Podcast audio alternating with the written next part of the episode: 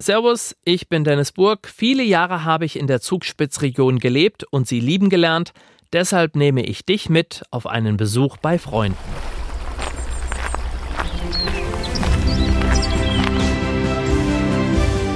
Heimat ist für mich daheim. Da sind meine Wurzeln. Da wohnen meine Freunde, meine Familie, da gehöre ich halt hin. Die Almen und vor allem auch diese Bergwiesen mit den Heustadeln, das Brauchtum, Tradition. Wo ich mich einbringen mag, das Umfeld, wo ich mich geborgen fühle. Woanders ist auch schön, aber bei uns ist es schon besonders schön. Spitzenratsch, Spitzenunterhaltung, Spitzenmomente. Zugspitzregion, der Podcast. Tourismus, Natur, Gesundheit und Heimat. Das ist die Zugspitzregion. Und du bist mit deinem Podcast mittendrin. Entdecke deine Spitzenregion.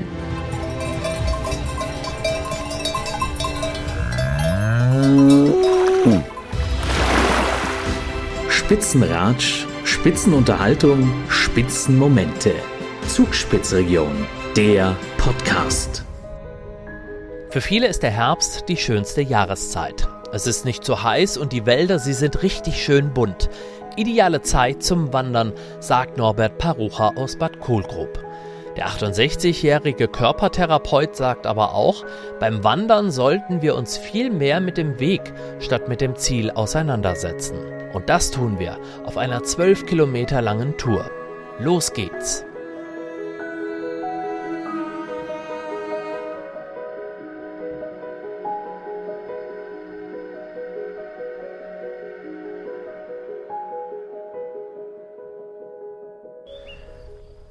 Norbert Parucha treffe ich an diesem wunderschönen Herbsttag auf dem höchsten Punkt von Bad Bayersoin, der Gedächtniskapelle. Die wurde 1925 erbaut, und zwar zum Andenken an die 120 Gefallenen der Gemeinde aus dem Ersten Weltkrieg.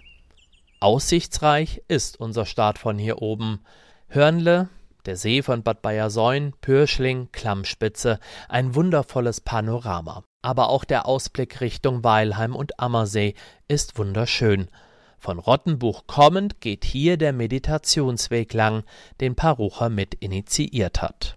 Es ging im Grunde darum, dass wir einen Weg finden, der im Grunde etwas, etwas uns zeigen will, also was möglich ist, hier in dieser Landschaft, ähm, abseits vom Trubel, vom Lärm, mehr in der, in, in der Ruhe, im, im Frieden sich aufzuhalten und beim Gehen im Grunde Schritt für Schritt diese, diese Ruhe und die Stille auf sich wirken lassen kann.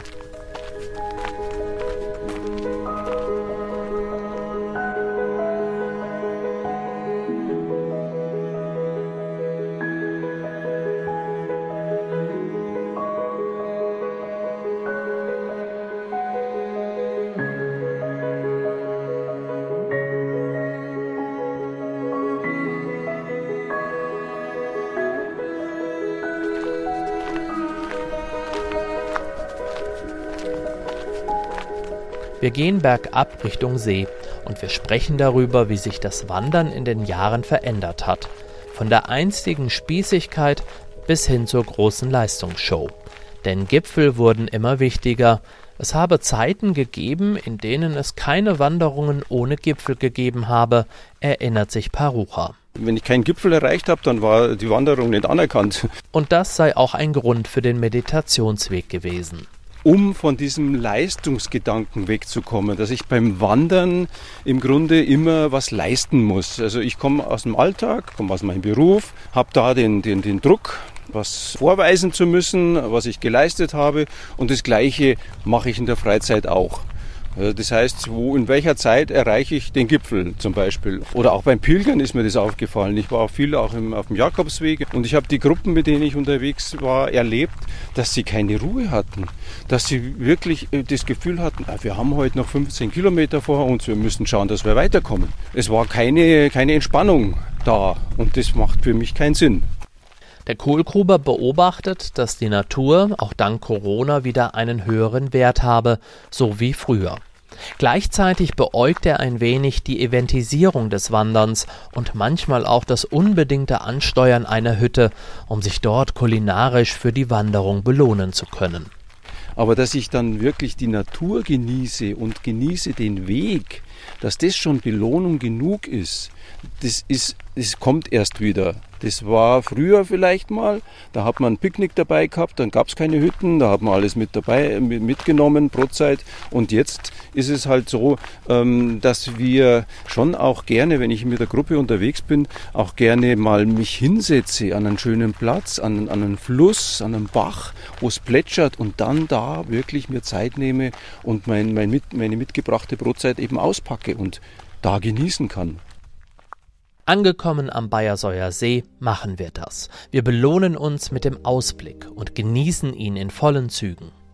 Der Säuer See hat halt schon äh, was, was, was ganz Besonderes, was, was Geheimnisvolles. So ein Moorsee hat ja, von Haus aus, das ist so was, was Mystisches auch. Wenn ich hier in, der, in den Morgenstunden bin, wenn so die Nebel überm See sind oder auch mal einen Sonnenaufgang hier erlebt, wo wirklich diese, diese Nebelschwaden so über den See ziehen und so den See einhüllen. Äh, der ist noch gar nicht so richtig sichtbar, der ist gar nicht, den muss man erst entdecken dann unter diesem Nebelschleier, unter diesem Dunstschleier.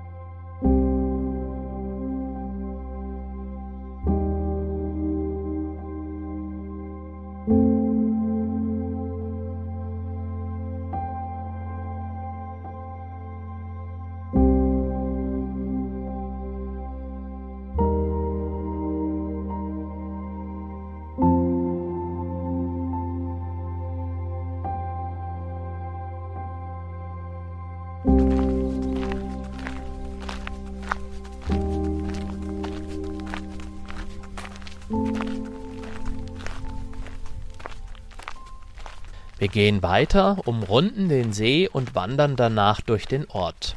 Parucha wandert ganzjährig, aber der Herbst sei schon eine tolle Jahreszeit, allein schon wegen der Farbenvielfalt. Die, die Blüten wären weniger, die Farben wären trotzdem mehr. Also die, die Bäume, die verschiedenen äh, Töne, äh, Grüntöne, Brauntöne. Und die Luft wird, die ändert sich auch immer, diese, oder die Sonneneinstrahlung natürlich. Durch die Sonneneinstrahlung, ähm, das ist nicht von, von oben, sondern die mehr so von, von der Seite äh, äh, scheint dann die Sonne, die macht die Farben weicher.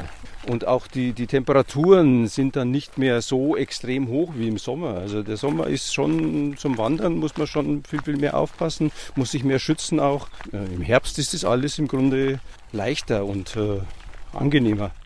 Klar gebe es auch mal triste Tage, aber oftmals habe der Nebel im Herbst nur morgens und vielleicht auch abends ein kurzes Gastspiel, erklärt Parucha. Und das wirke sich automatisch auf die Psyche aus. Dazu zählen auch die Herbstgesänge der Vögel, die wir in einem Waldstück kurz vor der Ammerschlucht erleben. Parucha empfindet diesen Moment als unheimlich erholsam.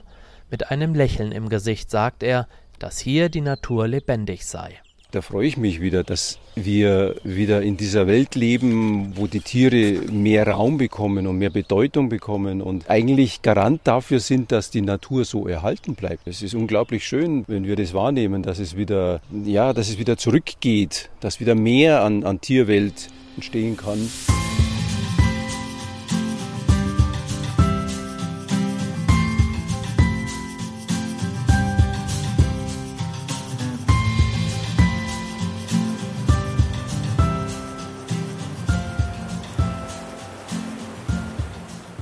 Wir erreichen die Ammerschlucht. Die Ammer bahnt sich hier ihren Weg.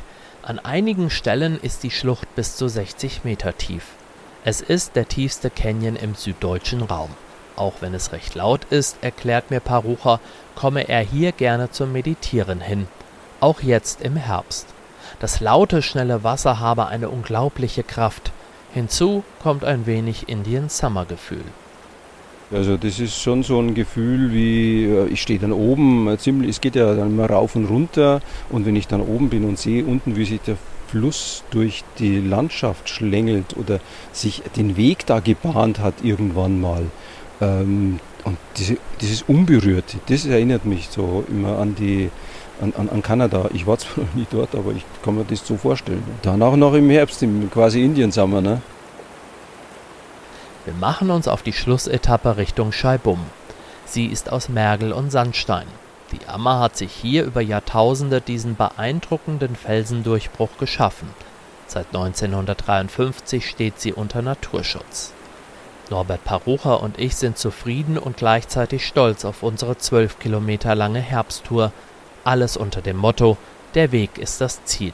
Wenn ich den, das Ziel loslasse, dann habe ich den Weg dann. Wenn ich, äh, das ist ja das, wovon ich ausgehe, dass ich sage, das Ziel ist jetzt für mich nicht wichtig, sondern ich, für mich ist der Weg wichtiger und ich auf dem Weg, meine, ich als Mensch, der ich, der ich eben hier die Natur erlebe, mich selbst erlebe beim Gehen, ein Teil der Natur bin und äh, dann ja einfach auch dann Weg bin ne, Weg werden kann. Ist ja auch so, gibt es auch so einen schönen Spruch noch, äh, der Weg entsteht beim Gehen. Also Wege, Wege existieren gar nicht, sondern Wege entstehen, wenn wir sie gehen. Das heißt, dann bin ich ja auch Weg.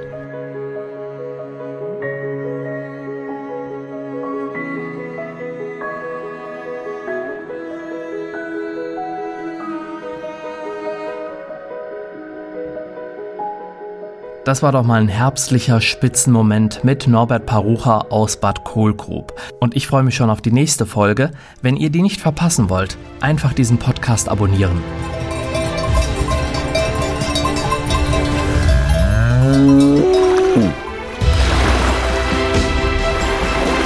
Mehr über die aktuelle Folge und die Zugspitzregion findest du auf zugspitz-region.de.